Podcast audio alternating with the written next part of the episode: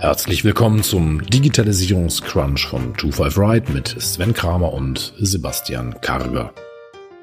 Mit hanseatischer Zurückhaltung, einem kritischen Blick und einer klaren Meinung informieren, sortieren und bewerten die beiden Digitalexperten die aktuellen Entwicklungen und Trends rund um die Digitalisierung. Und jetzt viel Spaß!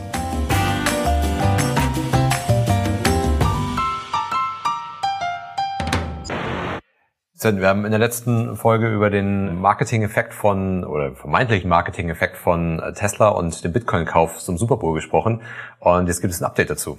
Ja, ich glaube, selbst wenn es jetzt nicht als Marketing-Erfolg zu sehen ist, hat sich das ganze Thema bisher, hat sich gelohnt scheinbar für Tesla.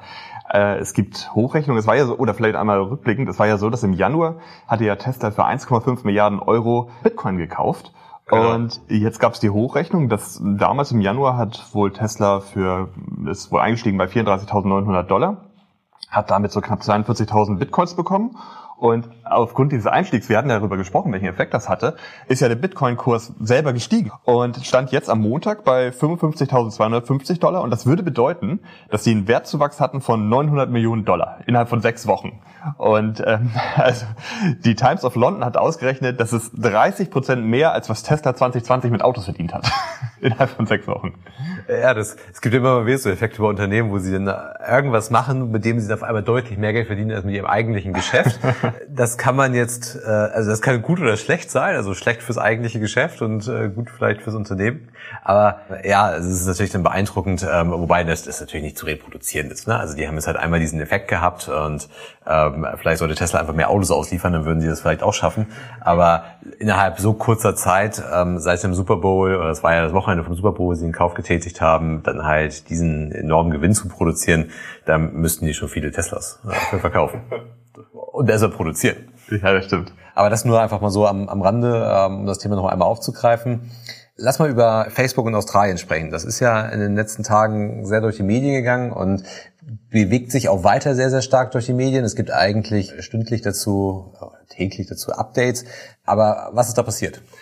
Ja, das ist irgendwie ganz interessant gewesen. Also es hat sich jetzt in den letzten Tagen hat sich das so zugespitzt. Es ist wohl so, dass es schon seit zwei Jahren so einen Streit zwischen ähm, der australischen Regierung und dem Silicon Valley gibt.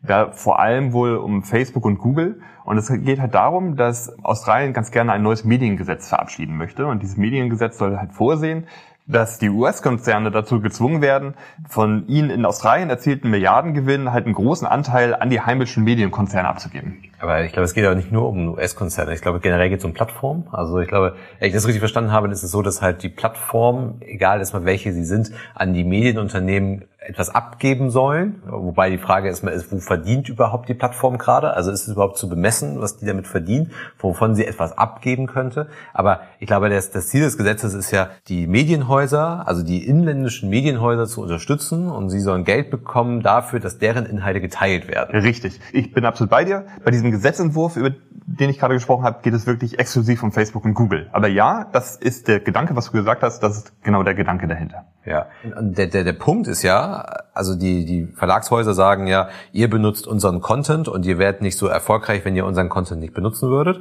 Und die, also die sozialen Medien, also Facebook zum Beispiel, sagt, na ja, aber ohne uns hättet ihr auch gar nicht die Reichweite. Und dass ihr damit kein Geld verdient, ist letztendlich euer Problem. Oder dass vielleicht auch zu wenig Geld verdient wird in deren Augen, das ist euer Problem. Und das ist halt genau der Streit. Und das ist auch, ich glaube, das ist auch sehr, sehr schwer überhaupt zu, zu differenzieren. Also wo hat Facebook wirklich einen Vorteil? Weil letztendlich sie geben ja nichts anderes als einen Link raus. Also sie sagen, sie benutzen ja nicht die Inhalte fremd sozusagen. Also das, das mögen andere anders sehen, aber sie benutzen ja den Inhalt eigentlich gar nicht wirklich. Ja, das ist richtig. Also es geht gerade darum, dass ich halt äh, zum Beispiel auf meine Inhalte, die ich als Zeitung zum, publiziere, die ich, auf die ich dann verlinke. Und es ist wohl auch so, es gab Hochrechnungen, dass im vergangenen Jahr haben die australischen Medien 5,1 Milliarden Klicks äh, bekommen durch Facebook. Und ähm, das wäre halt ein ungefährer Wert von, sagen wir mal so, 407 Millionen australische Dollar. Aber die Medien selber sagen, nein, also den Wert, den wir euch irgendwie bereitstellen, damit ihr ihn auf eurer Plattform irgendwie anbieten könnt, der liegt irgendwie zwischen 600 Millionen und eine Milliarde australischer Dollar. Wobei man auch mal dazu sagen muss, also wenn wir jetzt über Australien reden, das ist jetzt nicht so ein riesiges, es ist ein großes Land, aber es gibt nur 25 Millionen Bürger und die Nachrichteninhalte sollen nur vier Prozent der Inhalte auf Facebook ausmachen. Also das ist jetzt gar nicht so eine große Menge. Mhm. Ja, und es ist ja auch die Frage, warum ist welcher Nutzer wo? Also ist der Nutzer auf der Seite des Verlagshauses, weil der Link vorher bei Facebook war oder ist der Nutzer bei Facebook, weil es dort Inhalte vom Verlagshaus gibt, die dort veröffentlicht wurden? Wobei man immer sagen muss, es ist ja nur der Link veröffentlicht worden. Also es ist, es ist ja eigentlich nur eine Traffic-Maschine. Aber wenn halt, wenn halt einfach der Nutzer sich bei Facebook bewegt, dann ist es natürlich, also kann ich natürlich Facebooks Standpunkt schon verstehen, warum soll ich dafür Geld geben? Also irgendeiner, was ich noch nicht mehr beeinflussen kann, teilt ja einen Link von dir bei mir und ich, ich kann das ja gar nicht steuern. So, und ähm, deswegen, also wie soll ich das halt irgendwie bemessen und wo soll ich da halt für mich irgendwie den Mehrwert drin sehen? Gut, dass Facebook Content nicht besonders gut steuern kann, das weiß man ja, ne? ja. Also, also das würde ich als Ausrede jetzt nicht gelten lassen. Nein, nein aber ich kann ja gar nicht steuern. Ja, aber ich kann ja gar nicht steuern. Also die, die, ich, ich, ich kann ja meine Nutzer nicht zu stark einschränken. Also wenn wir es mal auf Deutschland übertragen, ich kann ja jetzt nicht einschränken, dass jemand einen Spiegel Online-Link äh, bei mir teilt. Also beziehungsweise ich kann es ich kann es einschränken, aber ich kann es nicht steuern. Also ich, ich kann es einfach nur blocken, aber ich, ich habe ja gar keinen Einfluss darauf, was grundsätzlich die Leute bei mir teilen. Also genau. Also das ist ja auch das, was jetzt gemacht wurde. Als man dieses Gesetz verabschieden wollte, war es so, dass zur gleichen Zeit Facebook halt den kompletten Inhalt von News-Inhalten halt auf seiner Plattform blockiert hat. Also es mhm. gab genau. keine News-Inhalte mehr. Ja. Und dass halt einfach diese Inhalte gar nicht mehr angezeigt werden. Auch die News-Seiten an sich sind komplett leer gewesen. Ja. Ja. Aber äh, das ist, also ich, wie gesagt, ich, ich kann es ein Stück weit von Facebook verstehen, weil ich mir fällt es halt schwer zu bemessen, was ist denn der Wert? Also und äh, hat Facebook überhaupt Vorteil davon? Also wir übertragen das mal auf Deutschland, dass ein Link von Spiegel Online dort übertragen mhm. äh, geteilt wird. Also hat es da wirklich einen spürbaren Mehrwert irgendwie durch. Und gut, also es ist, dieser Streit, der ist ja auch nicht neu. Ne? Also den gibt's ja auch in vielen anderen Ländern. In Spanien gibt's den mit Google News. Und seitdem es diesen Streit zwischen Spanien und Google News gab, ist es auch so, dass der, dass der Dienst in Spanien gesperrt ist. ist einfach, also was heißt gesperrt? Er wird einfach nicht mehr angeboten von Google. Und ähm, ob das jetzt nun gut ist oder schlecht ist, das äh, ja, da streiten sich die Geister drüber, aber es ist, es ist ja nicht neu, ähm, dieses Thema. Ja, es ist so jetzt bei dieser in Australien, dass halt die Regierung das ganze Thema sehr offensiv, so als internationales Vorbild anbietet. Mhm. Kanada hat auch Interesse, nach diesem ähm, Vorbild zu handeln und dass man halt einfach sagt, okay, die Länder wollen jetzt langsam versuchen, an diese Plattform heranzugehen und sagen, okay, für den Content, jetzt in diesem Fall sind es Medien, halt einfach irgendwie das, davon wollen sie ein Stück vom Gucken halt abhaben. Und da ist natürlich jetzt auch so ein bisschen die Gefahr oder die Sorge von den großen Plattformen. Denn wenn jetzt so ein Präzedenzfall geschaffen wird, dann würden halt andere Länder dort mit aufspringen. Und es ist so weit gekommen, also heute Morgen kam ja die Nachricht, dass Facebook die Blockade wohl jetzt wieder aufhebt, weil ja. man sich irgendwie geeinigt hat, obwohl das Gesetz, glaube ich, erst in einer Woche ungefähr verabschiedet werden soll. Aber Google hat ähm, schon vorher ähm, die Reißleine gezogen und hat äh, sich bereit erklärt und die Zahlen. Ähm, also es war sogar so weit, dass Google vorher gesagt hat, nee, wir verlassen Australien, wir machen da gar nicht mit. Und die haben sich aber darauf eingelassen mittlerweile und haben kurz, bevor Facebook die Blockade gemacht hat, haben sie gesagt, nein, wir haben Verträge abgeschlossen mit, mit unglaublich großen Medienhäusern, haben richtig viel Geld bezahlt auch dafür. Also Google geht in die andere Richtung. Und es ist aber so, dass Kanada zum Beispiel sagt, na, sie wollen auf so einen Vorschlag mit Google nicht eingehen, die wollen keine Verträge mit Google machen, weil sie sagen, okay, die machen das vielleicht jetzt, machen es nächstes halbe Jahr und so weiter, aber keiner weiß, wie sieht die Situation in einem Jahr aus. Und mhm. das, da will man das halt in ein Gesetz reinbringen. Vielleicht nochmal ein ganz, ein Punkt, warum dieses Gesetz so, so ähm, kompliziert oder eine Herausforderung für die Plattform ist. Also ein, es war so, dass in dem Moment, wenn ein Medienunternehmen das Gefühl hat, wir, wir werden irgendwie nicht fair behandelt von der Plattform, dann kann die Regierung die Plattform zu Lizenzverhandlungen zwingen. Ja. Und wenn man da nicht zu einem Preis kommt, kann die Regierung einen, einen Mediator mit einschalten, der dann halt den Preis mit festlegt. Das ist natürlich für die Plattform ganz schlimm. Plus auch, es gibt noch den weiteren Faktor, dass die Plattform 14 Tage vorher bekannt geben muss, bevor sie einen Algorithmus ändert oder die Anzeige von Inhalten ändert. Und das ist natürlich, also zum einen 14 Tage vorher, das, das ist verdammt lange und gerade das Ändern von Algorithmen und wie etwas ausgesteuert wird, ist ja, das ist ja eigentlich so äh, die geheime Rezeptur für die Plattform. Mhm. Aber was ja eigentlich das Schlimme an dem Thema ist, das ist halt ja hier mal wieder und vollkommen losgelöst, ob es Verlagshäuser sind, in welchem Land es ist, dass aber die Unternehmen es mal wieder nicht geschafft haben, ein Geschäftsmodell aufzubauen, was digital funktioniert. Denn bleiben wir mal beim Beispiel Verlagshaus und egal in welchem Land würde es ein Verlagshaus schaffen, äh, mit Inhalten digital Geld zu verdienen und diese, diesen Traffic, den sie bekommen, in irgendeiner Art und Weise zu monetarisieren, dann wäre es ja gar nicht das Problem. Dann würden sie ja sehr dankbar sein dafür, also dass sie diesen Traffic ähm, kriegen. Und jetzt ist es halt wieder so, dass wie an vielen anderen Stellen auch halt die Politik, der Gesetzgeber gefordert ist, entsprechende Spielregeln aufzubauen. Aber in meinen Augen wären diese Spielregeln gar nicht erforderlich gewesen. Jetzt hat man halt ähm, Machtverhältnisse, die, die man nicht mehr möchte und versucht halt dagegen zu arbeiten. Plus, was passiert denn jetzt, wenn ich jetzt halt sage, das Verlagshaus kriegt das Geld dafür, also sagen wir mal, nehmen wir mal das Google-Beispiel, also die, das Verlagshaus bekommt Geld von Google dafür dann haben wir ja eine Abhängigkeit wieder von dem Verlagshaus Google. Also was passiert denn, wenn Google morgen sagt, ich wir machen mach selber. Das, ich mach das einfach nicht mehr. Wir, wir, haben selber Journalisten, wir machen selber Content. Genau. Oder ich kaufe eine Washington Post. Ja. Also ist nicht Google, aber ähm, das, das, ich glaube, dass dass es nicht sonderlich klug ist, diesen Weg zu gehen. Und es ist auch egal, ob das ist nun, ob, wir, ob es Machtverhältnisse sind, die wir nicht wollen oder was auch immer. Aber die Unternehmen machen sich halt abhängig äh, von diesen Plattformen. Und sie sind jetzt eigentlich schon abhängig, so und jetzt bekommen sie noch Geld. Aber das ist ja so eine Art Beruhigungspille. Also, ja Mensch, jetzt habe ich ja Geld, jetzt bekomme ich Geld von denen, das heißt, mein Geschäftsmodell ist irgendwie gerettet, aber ich bin ja in einer maximalen Abhängigkeit äh, zu denen. Und hätten sie sich Gedanken über ihr eigenes Geschäftsmodell gemacht, dann wären sie halt nicht in Abhängigkeit. Dann wären sie halt nur abhängig davon, von irgendwo Traffic zu bekommen. Aber den können sie selber generieren oder den können sie sich über Plattformen holen. Man muss ja mal sagen, die meisten Unternehmen kaufen sich Traffic ein. Das muss man mal ganz klar sagen. Also Google Ads und Co., da, da bezahlen viele Unternehmen ganz, ganz viel Geld für überhaupt Traffic zu bekommen. Das war eben auch diese Rechnung, ne, die äh, Facebook angestellt hat, dass sie gesagt haben, also ganz ehrlich, ihr habt durch uns 5,1 Milliarden Klicks bekommen. Also wir haben den Traffic zu euch gebracht. Jetzt im Zuge des, ähm, der Blockade von Facebook haben die Medienhäuser festgestellt, dass die Zugriffszahlen um 13 Prozent gesunken sind. Hm. Ja, ist irgendwie noch so so im Rahmen, so, es hat sich dann verlagert, also viele sind dann halt über, über Google zum Beispiel auf, ja. auf die Plattform gekommen. Ich glaube, es ist halt so ein bisschen eine Herausforderung, weil du ja, sagen wir mal, es gibt ja unglaublich viele unterschiedliche Medienhäuser mit unterschiedlichen Ausrichtungen. Und wenn ich jetzt sage, ich möchte halt nicht nur mal von einer, äh, von einem Medienhaus etwas konsumieren, sondern möchte eben auch darauf hingewiesen werden, hey, mhm. Sebastian und Sven, guck mal, hier ist irgendwie ein interessanter Artikel, interessiert er dich vielleicht, ähm, dann wirst du eben auch auf neue Themen gestoßen. Und Deswegen. Ja. Also was man halt merkt an diesem Thema ist halt, dass die, dass die Luft, gerade jetzt hier für Facebook, die wird rauer. Also wir haben das letzte Mal über den Streit zwischen Apple und Facebook gesprochen. Wir haben ähm, schon häufiger über Nutzerzahlen von Facebook gesprochen. Die werden weniger. Also es, es macht sich so aus, dass, dass auf der einen Seite Facebook Probleme hat, die Nutzerzahlen zu halten, auch wenn man ja, auch wenn es vielleicht manchmal so aussieht, als wäre es ein Shift innerhalb der, der, der Altersgruppen, aber sie haben Probleme, die Nutzer äh, zu halten. Plus man merkt halt auch, dass die Gesellschaft, die wird, die wird kritischer und die betrachtet das einfach mittlerweile mit anderen Augen. Ähm, also man, die Luft für, für Facebook, die, die wird halt einfach ein bisschen, ein bisschen rauer. Bin mal gespannt, wo sich das halt hinentwickelt. Wir reden, wenn wir über Facebook reden, in Australien geht es glaube ich auch wirklich nur um die Plattform äh, Facebook ist, da geht es da nicht um irgendwie WhatsApp oder Instagram.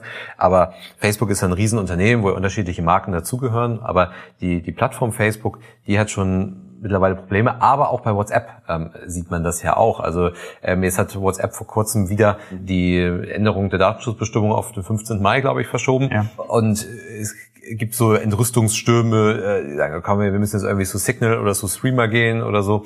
Also auch da bei WhatsApp, da wird's ja auch, ja. ist ja auch ein bisschen dünner Facebook. Ja, ähm, also ich, vielleicht muss man das immer noch mal ein bisschen unterscheiden. Das ist ja auch ein Thema, worüber wir häufiger diskutieren, dass aktuell ist ja der, der Na Firmenname Facebook und die Plattform halt einfach sehr eng beieinander. Wir diskutieren häufiger darüber, inwieweit es nicht irgendwie Sinn macht, wie man, dass man ähm, Facebook halt als, als Mutterkonzern, so wie Alphabet bei Google halt irgendwie ja, vielleicht ausgründet, irgendwie so darüber setzt und hat halt die Plattform, hat Instagram, hat WhatsApp und Co. Momentan ist es halt immer so synonym, aber ja, also WhatsApp hat über zwei Milliarden aktive Nutzer aktuell, aber genau da, du hast das Thema angesprochen, ähm, ich glaube, wir hatten da in der Vergangenheit auch schon mal drüber gesprochen, diese Änderung der Nutzungsbedingungen, die eigentlich ja für den europäischen Markt gar nicht so viel Auswirkungen hat, aber in den Medien halt eine unglaublich große Aufregung mit sich brachte und eben auch diese Abwanderung zu anderen Platt äh, zu anderen Anbietern wie Signal, aber auch passt eigentlich ganz gut, weil wir vorhin über Elon Musk gesprochen haben und die Auswirkungen auf den Bitcoin-Kurs. Also Elon Musk, der hat ja bei Twitter 42 Millionen Follower und in Verbindung mit dieser Nachricht, dass WhatsApp seine Nutzungsbedingungen anpassen wird, hat er halt eben auch direkt Werbung für Signal gemacht und dann sind auch die Signal-Zahlen extrem nach oben gegangen. Das ja. fiel dann auch noch so ein bisschen damit in die gleiche Zeit mit rein. Aber ja, also die Nutzungsbedingungen sollen jetzt erst zum 15. Mai greifen und diese Zeit will sich WhatsApp nehmen, um einfach noch klarer zu machen, was sie überhaupt vorhaben, um einfach besser zu kommunizieren. Ja, mir ist das mit, mit WhatsApp, Signal und auch Threema, ist mir das halt aufgefallen in dem Podcast von der Zeit alles gesagt. Das ist ein Podcast, der läuft ja endlos, bis der Gast dann halt das Stoppwort sagt. Und dann, dann ist der Podcast auch äh, schlagartig vorbei und die haben in diesem Podcast immer ein Spiel, das heißt äh, A oder B oder weiter. Und dann bekommt der Gast halt eine Reihe von Fragen gestellt und muss dann sagen A oder B oder beziehungsweise das jeweilige Wort äh, oder kann halt weiter sagen. Und da gibt's halt eine Frage, die immer heißt WhatsApp oder Signal. Und da ist mir aufgefallen, dass dort immer mehr jetzt sagen äh, Signal mhm. oder WhatsApp oder Threema ja, oder ja. Signal oder Threema und so weiter. Also es geht halt immer mehr die Tendenz dass sie, also zumindest in diesem Bereich gibt es die Tendenz dahin, dass die, dass die Nutzer dann halt eher zu Signal gehen. Also auch wie Musk, der dann halt irgendwie sagt, komm, lass irgendwie alle mal zu Signal gehen und zack, steigen die Nutzerzahlen dort an. Ob es die breite Masse ist. Das, das ist ja das, das ist ja das Interessante. Also ich, ja. ich bin ja immer so ein bisschen, hm, ich hinterfrage das immer, wenn ich so eine Grafik sehe, irgendwie die Nutzung von Social Media, wo dann WhatsApp immer mit reingerechnet wird, wo ich immer so denke, ah, sehe ich WhatsApp wirklich als Social Media? Aber wenn ich das jetzt so betrachte, ich benutze ja WhatsApp, weil dort meine Freunde und Bekannte sind. In dem Moment ist das ja eben dieses Soziale wieder, diese, dieser Rahmen. Denn was bringt mir denn irgendwie Signal, wenn dort nicht meine Freunde und Bekannte sind und meine Familie ist halt. Mhm. Also ich würde mich ja dort aufhalten, wo mein soziales Netzwerk sich einfach äh, be bewegt. Ja. Und dann wäre es mir vielleicht sogar am Ende egal, ob es WhatsApp oder Signal ist, weil ich, ich meine, machen wir uns jetzt also aktuell ist, wir vergleichen es jetzt nicht mit WeChat oder so, aber aktuell ist das eine simple Chat App. Das, da, da richtig mehr nutzt man damit ja gar nicht. Ja. Also die, der Funktionsumfang ist also wirklich marginal. Und da werden mir vielleicht nachher sogar die Oberfläche irgendwie egal. Und ich glaube auch, letztendlich ist es dann halt auch bei WhatsApp, also egal, ob, ob wir jetzt darüber reden, dass es nur in der neuen Version eine Ende-zu-Ende-Verschlüsselung hat oder sowas. In der Diskussion um WhatsApp oder die Diskussion WhatsApp oder Signal oder so, da geht's ja gar nicht um WhatsApp an sich, sondern da geht's einfach nur um Facebook. Ja, also richtig. Es ist, genau. Ja, es ist ja aber das eben, was Facebook über Jahre kaputt gemacht hat, einfach ähm, das Vertrauen einfach kaputt gemacht hat. Ja. Und ob das jetzt irgendwie gerechtfertigt ist oder nicht, aber das Vertrauen ist einfach kaputt. Ja. Und es bleibt halt die Frage, ob das in die breite Masse reinschwappt. Also ob sich dann wirklich Tante Erna sagt, Mensch, ja, hast recht, ich lösche das WhatsApp und installiere Signal. Ja, ich glaube, das ist nachher dann nur irgendwie, wenn wir sehen, wann kippt das Thema, also wo finde ich nachher meine Freunde und Bekannte und äh, da werde ich mich dann einfach aufhalten. Es, es, es, muss ja so ein, es muss ja so ein Schwungrad eigentlich entstehen ja, richtig, dabei, genau. weil du, du hast es gesagt, also WhatsApp gehört wird zu den sozialen Medien gezählt und ich halte mich einfach da auf, wo sich meine Kontakte aufhalten. Genau. Und viele, die gewechselt sind, so Signal sagen, Mensch, was war ja irgendwie einfach, sind irgendwie schon alle da. Das glaube ich halt nicht. Ne? Also ich glaube halt nicht, dass das irgendwie auf die breite Masse zutrifft. Ne? Also wenn es ja. ich, ich hatte gelesen sogar, ähm, ich glaube Telegram war das, ich weiß ich gar nicht genau, die sogar ermöglichen, dass du deine bisherigen Chatverläufe aus WhatsApp importierst und dann dort nutzt. Also, weil das wäre vielleicht sogar für mich noch, noch ein Grund zu sagen, okay, ich bleib halt eher bei WhatsApp, weil ich einfach dort meine jahrelang aufgebauten Chatverläufe habe, die für Facebook wahrscheinlich genauso interessant sind wie für mich. Aber äh, du kannst über die Exportfunktion kannst du halt ähm, das ganz einfach in Telegram integrieren. Und das heißt, du willst auch das noch nicht mal verlieren. Also auch das wäre nochmal so ein Ding, wo man sagt, okay, warum... Ja, wobei also die Frage ist ja auch wirklich, wer löscht die App? Also ich kann mir das, ich kann mir das gar nicht vorstellen, dass einer wirklich sagt, ich lösche jetzt diese App. Also, also zumindest diejenigen, die es sehr, sehr intensiv genutzt haben. Also die, die werden ja nicht einfach sagen, ich lösche die App, weil auf, kannst auch Datenschutz denken, kannst du auch sagen, Mensch, oh, die Daten haben die sowieso. Also ob ich die jetzt noch lösche oder nicht. Klar, ich habe immer auch diese Verbindung zwischen meinem Adressbuch und WhatsApp, die ja noch sehr kritisch gesehen wird. Aber nicht die Daten haben sie eigentlich auch. Gerade was das Thema Daten und Facebook angeht, hatten wir ja auch äh, berichtet über den Streit zwischen Apple und Facebook, der auch so ein bisschen eskaliert war. Wir aber dann auch aufgezeigt haben, wie groß einfach der Anteil an Werbeeinnahmen an dem gesamten Profit von Facebook ist. Ja, 97 Prozent von ja, also unglaublich hoch. Ja. Und da ist es aber so, dass man hat es gar nicht so auf dem Schirm, aber Facebook eben auch versucht, neben diesen digitalen Angeboten eben auch Hardware anzubieten und ist vielleicht gar nicht so groß auf dem Schirm, aber langsam fangen sie dort an, auch so ein bisschen ja, Fuß zu fassen. Ja, genau. Wir hatten ja die, die Brille hatten wir ja schon angesprochen das letzte Mal. Jetzt wurde auch eine Smartwatch angekündigt äh, von Facebook. Ich glaube, wir haben uns schon bei der Brille gefragt, ob man das tatsächlich machen würde. Äh, also so und bei der, bei der Smartwatch ist es halt auch die Frage. Aber ja, man versucht halt sukzessive in das Hardware-Geschäft halt einzutreten. Ist halt ein super hart umkämpfter Markt. Wir haben das letzte Mal bei der Brille schon gesagt und da halt in den, ich glaube, die Brille kann, glaube ich, noch am ehesten funktionieren, weil der Markt einfach nicht besetzt ist bisher. Aber wenn jetzt Facebook das Facebook Phone rausbringen würde, ähm, in den Markt einzutreten, das ist ja Wahnsinn. Also ja. Das, das ich glaube, bei dem Smartwatch-Markt ist es wirklich Es ist schwierig. Also es ist so, dass es soll eine Smartwatch werden auf Android-Basis und du hast, es soll extrem eng verbunden sein mit deinen Facebook-Funktionalitäten, dass du einen Messenger drin hast, du hast ähm, Fitness-Funktionalitäten drin. Du kannst es wohl auch mit externen Fitnessanbietern wie zum Beispiel Peloton irgendwie verbinden. Also es ist wohl so ein Gerücht. Und ich glaube auch der Preis sollte ganz ganz in Ordnung sein, so dass das Thema gar nicht so teuer ist. Aber also ich, das wird keine Konkurrenz für Apple sein. Also Apple gibt zwar seit 2015 keine Zahlen über den Verkauf von der Apple Watch raus, aber man geht davon aus, dass irgendwie so die Grenze von den 100 Millionen Geräten geknackt wurde.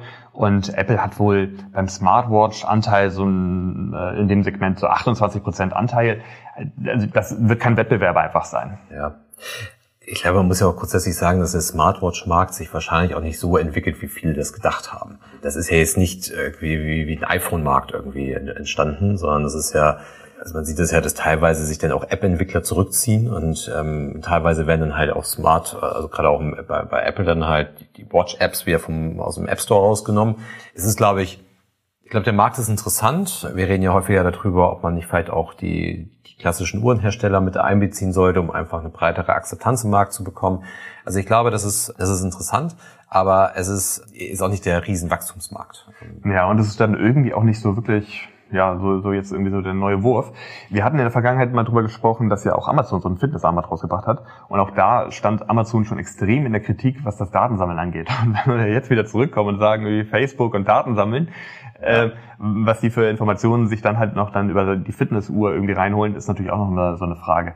Weil wir haben eine ähnliche Situation, ist vielleicht auch nicht jedem bekannt, aber diese Oculus ähm, Virtual Reality Brille, ähm, die gehört ja eigentlich äh, Facebook, also die kommt von Facebook und ist seit September 2020 aus genau diesen Gründen eben in Deutschland ähm, zum Verkauf, wird sie nicht mehr angeboten, sagen wir so. Sie naja. wird, äh, ich war auch auf der Webseite, du kannst das Produkt auch sehen und der Button zum Kaufen ist auch da, aber er ist ausgegraut, du kannst nicht kaufen. Und das ist seit September letzten Jahres so.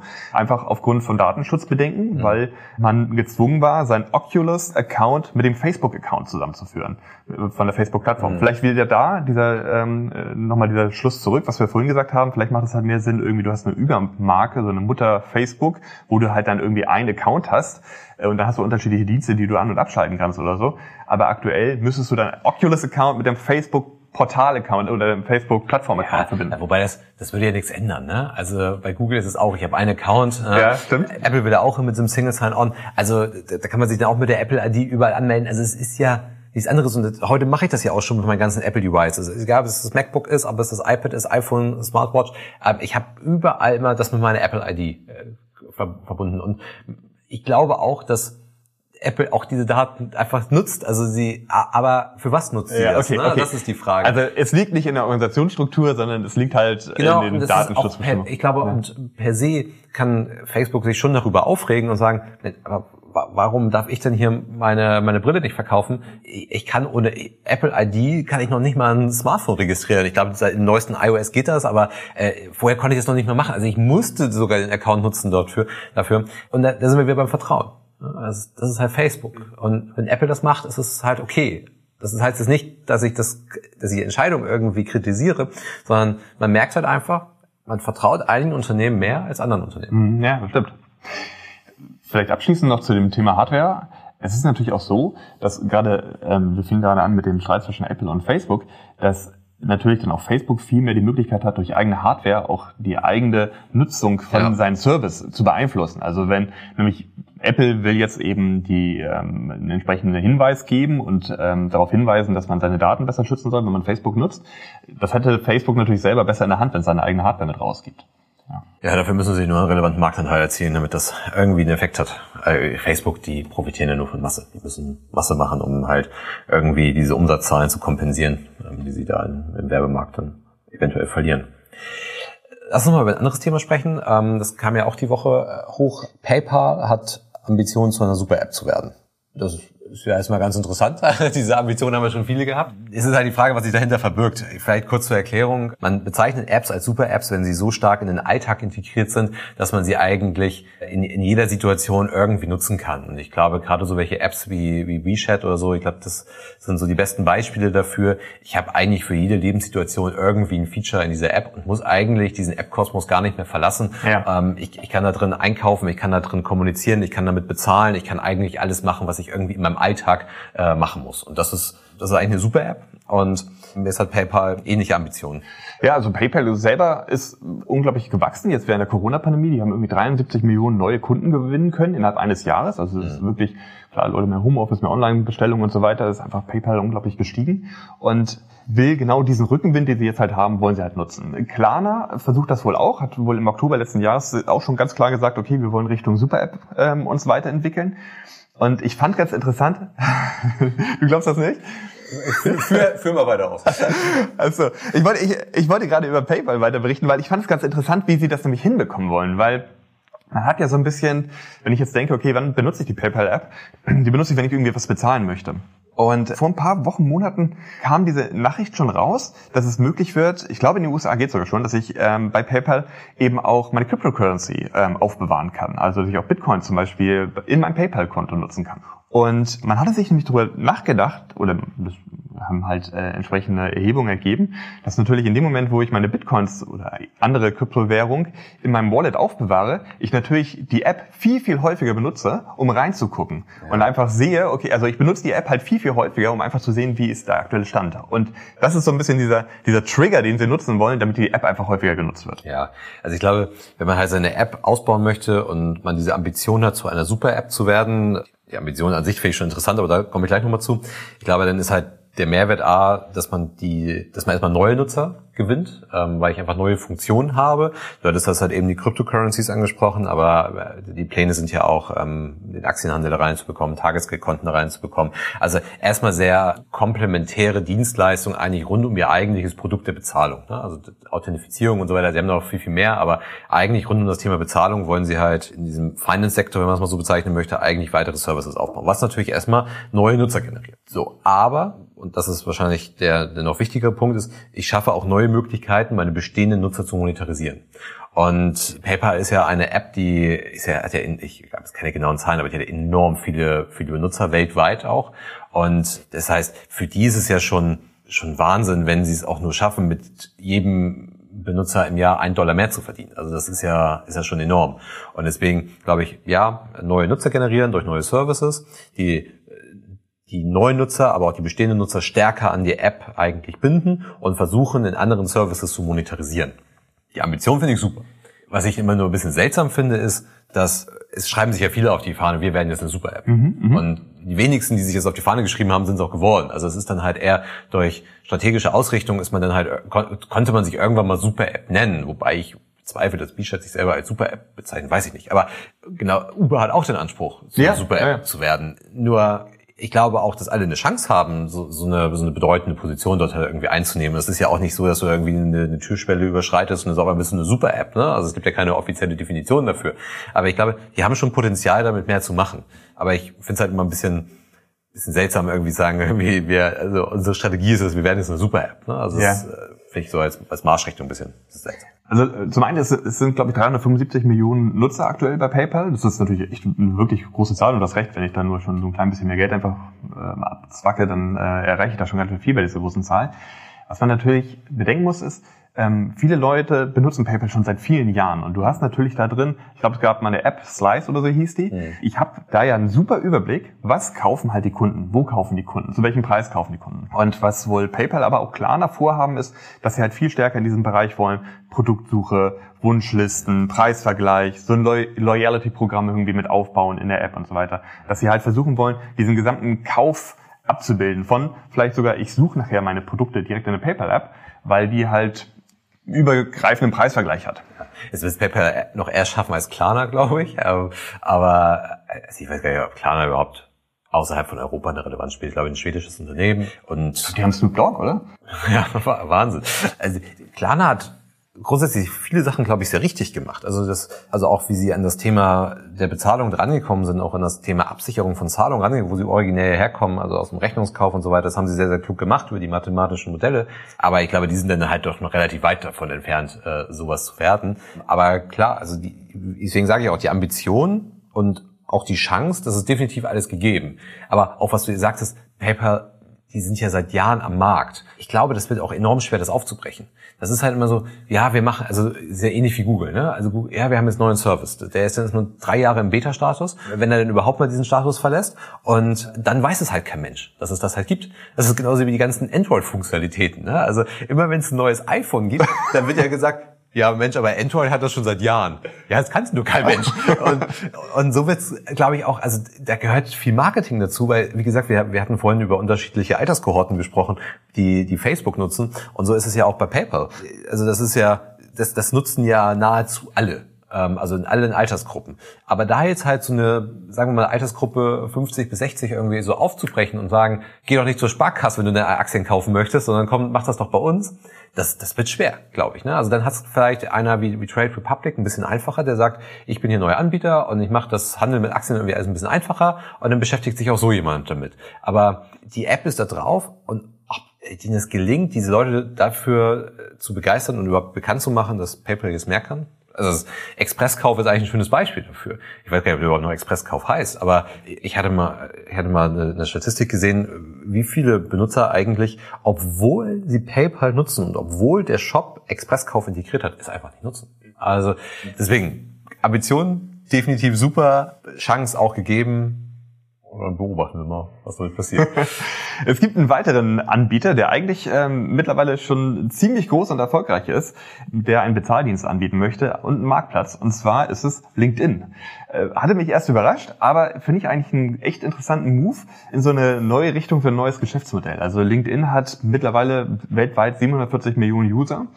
Und wir beide diskutieren ja gerne darüber. Ich bin immer nicht so äh, ganz begeistert von dem LinkedIn-Game und ich vernetze mich mit jedem, den ich irgendwie gar nicht kenne, nur um ganz viele Follower zu haben. Aber trotzdem 740 Millionen User, unglaublich großes Netzwerk, unglaublich viele Leute und vor allem eben viele Freelancer. Und ähm, gerade jetzt in der Corona-Pandemie sind das eben auch Leute, die zum einen ja, Aufträge suchen und zum anderen eben auch jetzt, wo man gelernt hat, Mensch, äh, ich brauche die Mitarbeiter alle gar nicht vor Ort und so weiter, ich kann ja halt eher mal auf jemanden zugreifen, auch ganz gerne gesucht werden. Und dafür soll es einen Marktplatz geben, ähnlich wie Fiverr oder Upwork, wie man die kennt, wo ich Freelancer finden kann, da direkt über LinkedIn finden kann, buchen kann und auch bezahlen kann. Ja, wie du sagst, es gibt ja so Plattformen, also Fiverr ist ja, glaube ich, so das, ist also der Platzhirsch, ähm, ich glaube auch weltweit so der Platzhirsch ja, ich glaube aber erst seit letzten Jahr, glaube ich, in Deutschland, noch gar nicht so lange in Deutschland. Okay.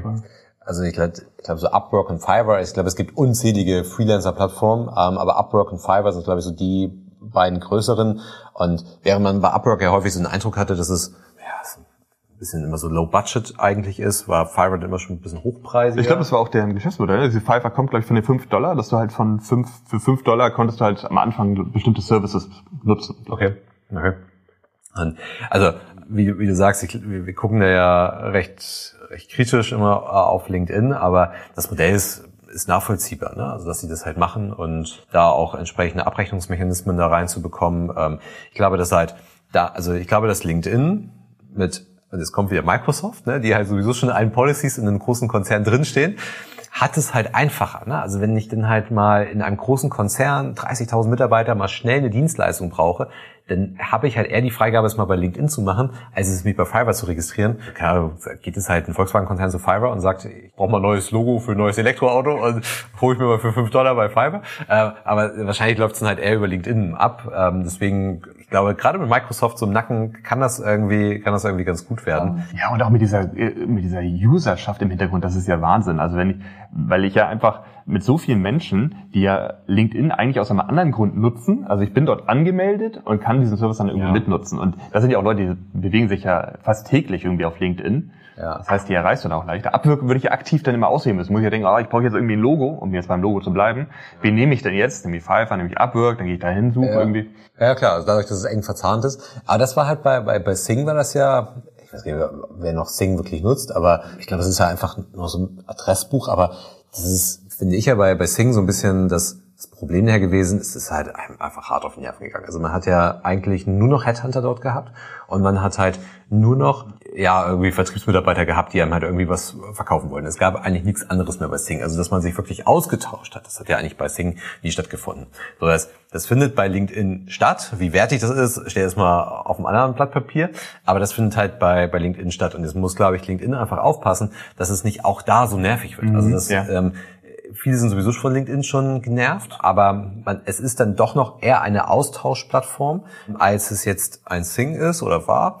Und da, da muss halt einfach LinkedIn ist aufpassen. Auch da sind schon viele, viele Headhunter unterwegs, ähm, viele Modelle von LinkedIn mit diesen In-Mails und so weiter. Das verstehen wenige.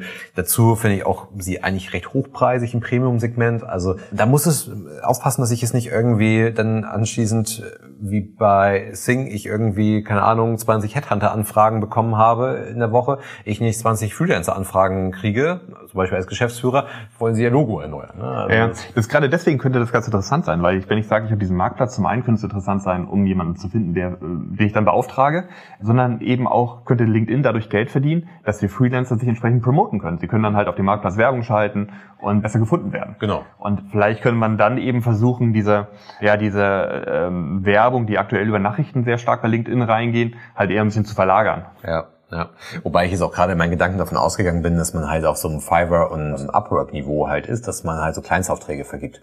Es kann ja auch sein, dass man halt wirklich eine, eine gute Plattform schaffen kann, um halt auch wirklich längerfristige Engagements für Freelancer äh, zu vermitteln. Ne? Dass ja, es dann halt auch ja. wirklich um 30 Tage Auftrag geht oder so. Es muss ja nicht nur sein, ich habe dir mal schnell ein Logo, was halt irgendwie für 5 Dollar gemacht werden muss. So. Vielleicht sogar später nicht nur Freelancer, vielleicht auch noch, noch weitergegriffen. Ja, ja. Nachdem wir jetzt eben über LinkedIn und damit ja über Microsoft gesprochen haben, lassen wir über einen anderen großen US-Konzern sprechen, über den wir auch in den letzten Monaten sehr, sehr häufig gesprochen haben, und zwar über Disney. Wir haben ja gerade im letzten Jahr stark über Disney Plus berichtet und darüber gesprochen, inwieweit so ein neuer Streaming-Anbieter gegen die etablierten dort bestehen kann. Und jetzt hat Disney beeindruckende Gewinne vorweisen können, besonders jetzt im vierten Quartal. Ja, und das dank dem Streaming-Geschäft. Also das Unternehmen natürlich als Unterhaltungskonzern mit Parks, mit Kreuzfahrtschiffen und so weiter ist eigentlich hart gebeutelt, hat echt Probleme, ja. aber ist wieder zurück in der Gewinnzone und ja, Disney Plus ist dafür der Grund. Das Disney Plus selber gibt es, glaube ich, seit November 2019 und hat bereits 95 Millionen zahlende Nutzer Netflix hat im Vergleich hat 204 Millionen äh, zahlende Nutzer, äh, ist aber natürlich auch viel länger im Geschäft, äh, ist in mehr Ländern verbreitet. Also das ist schon echt extrem beeindruckend. Plus, was man auch sagen muss, ist ein klein bisschen dieser, dieser äh, Schwenkrichtung Apple Plus die jetzt irgendwie, glaube ich, zum dritten Mal diese kostenlose Abo verlängert haben. Bei, äh, bei Disney Plus ist es so. Die, die haben es, die haben aufgeräumt. Ja, genau, ja. richtig. Und ähm, die haben trotzdem, also die, die Nutzerzahlen sind trotzdem gut, obwohl die hatten vorher auch so ein, ja, sag ich mal, Log-Angebot, aber die Nutzer sind geblieben. Genau. Und obwohl halt diese Angebote halt zurückgefahren wurden, haben sie halt im vierten Quartal 21 Millionen Abokunden dazu gewonnen. Das ja. Ist, es ist beeindruckend. Und gerade weil man ja auch noch so zum Anfang der, also ich glaube, gerade so im März, als die Pandemie losging, da ist Disney Plus gestartet. Ich glaube, sie haben sogar noch vorgezogen damals den Start von Disney Plus. Und dann hat man im Mai hat man noch darüber berichtet, dass ähm, der Gewinn um, um 90 Prozent eingebrochen ist und eigentlich der Streaming-Dienst oder der Boom beim, bei den Streaming-Anbietern generell nur ein Trostpflaster sein kann. Ne? Wie du ja auch sagtest, die Themenparks sind geschlossen, Kreuzfahrten finden die statt, Kinos sind zu. Und jetzt hat sich das halt nur ein bisschen gewendet. Ne? Also wir reden immer noch vom Gewinneinbruch, also aber man ist auf jeden Fall wieder in den in den positiven Zahlen. Ja, die Aktie hat auch einen Höchststand, habe ich gesehen. Genau, wir haben ja auch immerhin äh, 24 Millionen Euro Gewinn erreicht im äh, Q4, was wohl immer noch ein Einbruch ist, aber es ist glaube, denen ist es halt dann wirklich gelungen, durch, durch Streaming dann halt doch von dieser Krise irgendwie zu profitieren. Weil was passiert denn mit, mit Disney, wenn dann halt die Pandemie vorbei ist? Ne? Die Themenparks öffnen wieder, mhm, die Kreuzfahrten genau. finden statt, die Kinos finden statt. Also, also wir, wir machen hier keine Aktienberatung, äh, aber äh, ich glaube, die, das ist schon spannend, was dann passiert, wenn es, wenn die halt wieder öffnen dürfen. Und was ich besonders interessant fand, war, also ähm, heute ist Dienstag, wo wir diese Folge aufnehmen und es ist heute so, dass heute ein neuer Bereich bei Disney Plus äh, veröffentlicht wird und zwar ist es der Bereich Star. Und Disney Plus war vorher ja eher für Familie mit Kindern. Also man hat das gesamte breite ähm, Disney-Sortiment gehabt mit vom Dschungelbuch bis äh, Star Wars. Und ähm, heute eröffnet hat dieser neue Bereich, der tausende Filme vor allem eben auch für Erwachsene hat. Mhm. Und da geht man jetzt wirklich auch gegen Netflix und Amazon mit an und hat halt entsprechenden Content. Es ist nämlich so, dass 2019 hatte nämlich ähm, Disney den Studiogiganten 20th Century Fox gekauft. Und da liegen noch unglaublich viele Filme, die, die, wo sie jetzt eigentlich eine etablierte Abspielplattform für haben und auch die Möglichkeit haben, neuen Content in diesen Markt reinzudrücken, wo es momentan ja auch ein bisschen schwierig ist, ähm, neuen Content einfach zu haben, weil weniger produziert werden konnte. Plus auch, dass sie richtig Gas geben wollen und auch Sachen selber produzieren wollen, äh, extra für diesen Bereich. Ja, weil man ja auch mal sagen muss, die sind ja nicht, also, es läuft ja auch alles noch unter, ich glaube, wie, wie heißt der Ableger, Digitalableger von ESPN, Hu, glaube ich. Hulu, ja. ja. Mhm. Und die sind dann halt ja insgesamt, glaube ich, was hatte ich gelesen, 146 Millionen zahlende Kunden. Also die haben ja noch deutlich mehr als jetzt nur Disney Plus. Also beeindruckend auf jeden Fall. Und, ähm, und was ich auch noch ganz interessant finde, ich glaube, Sie jetzt nach, äh, nach dem Ablauf dieser Probezeit, Sie erheben jetzt, glaube ich, auch die Tage über äh, den Preis an. Ich glaube, es werden jetzt 8,99 Euro, vorher waren es 6,99 was aber immer noch erheblich günstiger ist, also 8,99 immer noch günstiger ist als Netflix. Ich glaube, Netflix fängt bei 12,99 an. Mhm. Natürlich, also das wird nochmal eine interessante Entwicklung. Ich kann mir schon vorstellen, dass die weiter aufholen. Ja. Ja. So, ich würde sagen, ein großer fehlt eigentlich noch heute. Über einen haben wir heute noch nicht gesprochen. Äh, doch, äh, ganz kurz angesprochen haben wir es, Amazon. Vielleicht schnell zum Abschluss noch, weil äh, es war eine ganz interessante Meldung. In Deutschland haben wir natürlich große Herausforderungen mit der Impfstoffverteilung. Und äh, in den USA stehen sie auch vor Problemen. Also die impfen ganz gut weg, das bekommt man mit, aber die haben auch bei Problemen mit der Verteilung. Und es war so, dass zum Amtsantritt von Biden hatte Amazon einen offenen Brief an Biden geschickt und hat gesagt, okay, pass auf, wir wollen Sie ganz gerne unterstützen, innerhalb Ihrer ersten 100 Tage 100 Millionen Amerikaner zu impfen. Und ja, da ist man jetzt in ernsthaften Gesprächen mit den Tech-Unternehmen aus dem Silicon Valley, inwieweit man da vielleicht enger zusammenarbeiten kann. In diesem Fall ist es äh, die Logistik, aber man ist zum Beispiel auch in Gesprächen mit Airbnb. Airbnb hat sich bereit erklärt, entsprechende Depots bereitzustellen für die Impfstoffe. Google hat äh, sich bereit erklärt, ähm, Werbeflächen für die Impfkampagnen bereitzustellen. Und das ist eigentlich ganz interessant, weil wenn man vielleicht so das mitbekommen hat vor der Wahl, dann haben Biden und die Demokraten schon sehr stark gegen diese Tech-Riesen geschossen und halt gesagt, Regulierung und Steuern zahlen und so weiter. Mhm. Und das ist jetzt kein dass man sich da jetzt irgendwie vielleicht reinwaschen möchte. Aber ähm, machen wir uns nichts vor. Das können Amazon und Co. einfach. Ne? Also wer kann denn besser Logistik als Amazon? Und auf diese zurückzugreifen, wie sinnvoll ist das? Ich habe es jetzt auch mitbekommen, als in Texas der große Schneefall war, hat Amazon dort ähm, Wasser ähm, hingeliefert mit riesigen LKWs und verteilt. Also, ja, also die, die können das definitiv und ich glaube, wenn man da die, die, die Kräfte irgendwie bündelt, dann ist das enorm vorausgesetzt, der Impfstoff ist ja da, oder vorausgesetzt der Impfstoff ist dann da, dann ist das natürlich eine Wucht. Und man könnte ja auch glauben, dass eigentlich in Deutschland das kein Problem mehr sein sollte, wenn der Impfstoff da ist, dass dann halt auch die Logistik funktioniert und dann auch ähm, wirklich im ich wollte schon sagen, Sekundentakt dann halt auch die, die Impfspritzen gesetzt werden. Aber wenn ich dann halt höre, irgendwie 1000 Dosen müssen vernichtet werden, weil die Kühlkette nicht eingehalten wurde, das ist ja dann gerade unter den Gesichtspunkten des, dessen, dass der Impfstoff nicht in breiter Masse so verfügbar ist, ja dann echt irgendwie schon schon Armutszeugnis, weil man, wie gesagt, irgendwie geglaubt hätte, Deutschland hätte das irgendwie ganz gut im Griff. Und dann ist es natürlich super, wenn äh, auf der einen Seite werden die Kampagnen gefahren, um die Bereitschaft zu schaffen, äh, auch für alle Impfstoffe eine Bereitschaft äh, zu schaffen und nicht nur für ein paar ausgewählte. Man stellt die Logistik bereit ähm, und so weiter und so fort. Und wenn ich dann halt ich will nicht unsere Bundesregierung dazu stark kritisieren, aber wenn ich jetzt dann halt höre, dass dann halt im letzten Jahr eine Viertelmillion Euro an Influencer ausgegeben wurde für wir bleiben zu Hause und wenn da einmal im Gegenzug dann halt die Amerikaner irgendwie ihre Werbemaschinerie anwerfen, das ist dann halt schon eine andere Schlagkraft als... Haben wir mit Cambridge Analytics gesehen, wie gut das klappt. Ja, genau. also es hat nicht alles immer seine nur Vorteile, aber das ist, auf der anderen Seite geben wir halt irgendwie eine Viertelmillion aus. Das ja.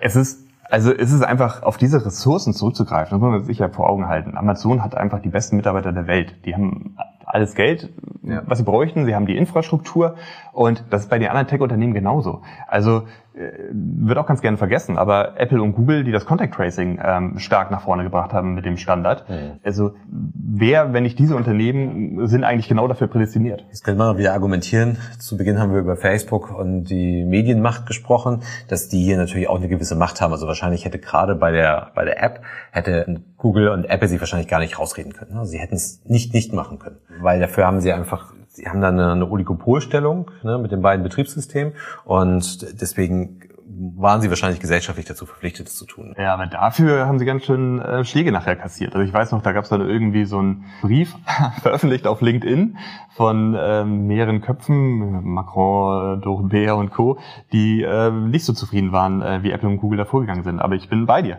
Also äh, die haben halt einfach den direkten Zugang, die, die ja. haben wieder die Macht liegt im Device an dieser Stelle wieder. Und wer, wenn nicht die, äh, könnte das entsprechend anbieten. Ja. Okay, ich glaube, das soll es mal gewesen sein für heute. Ja, waren viele äh, Themen. Viele Themen, viele große Themen. Aber wie immer würde ich sagen, äh, lasst uns weiter in den äh, LinkedIn- und Facebook-Gruppen dazu diskutieren, wenn Fragen sind. Anregungen zu weiteren Themen natürlich auch immer gerne. Und dann würde ich sagen, bis zum nächsten Mal. Bis zum nächsten Mal. Tschüss. Tschüss. Der Digitalisierungscrunch ist eine Produktion von 25 Ride. Die Herren Karger und Kramer sind Gründer des erfolgreichen Beratungsunternehmens Liquam, aus dem 2020 die 25R Digital GmbH entsprang. 25 Ride Digital steht für Veränderung und Digitalisierung. Wir liefern Inspiration, Impulse, Wissen und Austausch für die Themen von morgen. Wir berichten über Trends und Entwicklungen und schaffen damit eine Bereitschaft für anstehende Veränderungen. Wir wollen Aufmerksamkeit für die Themen von morgen schaffen, befähigen und gemeinsam die digitale Transformation in der Gesellschaft vorantreiben. Lerne uns kennen unter 25r-digital.com.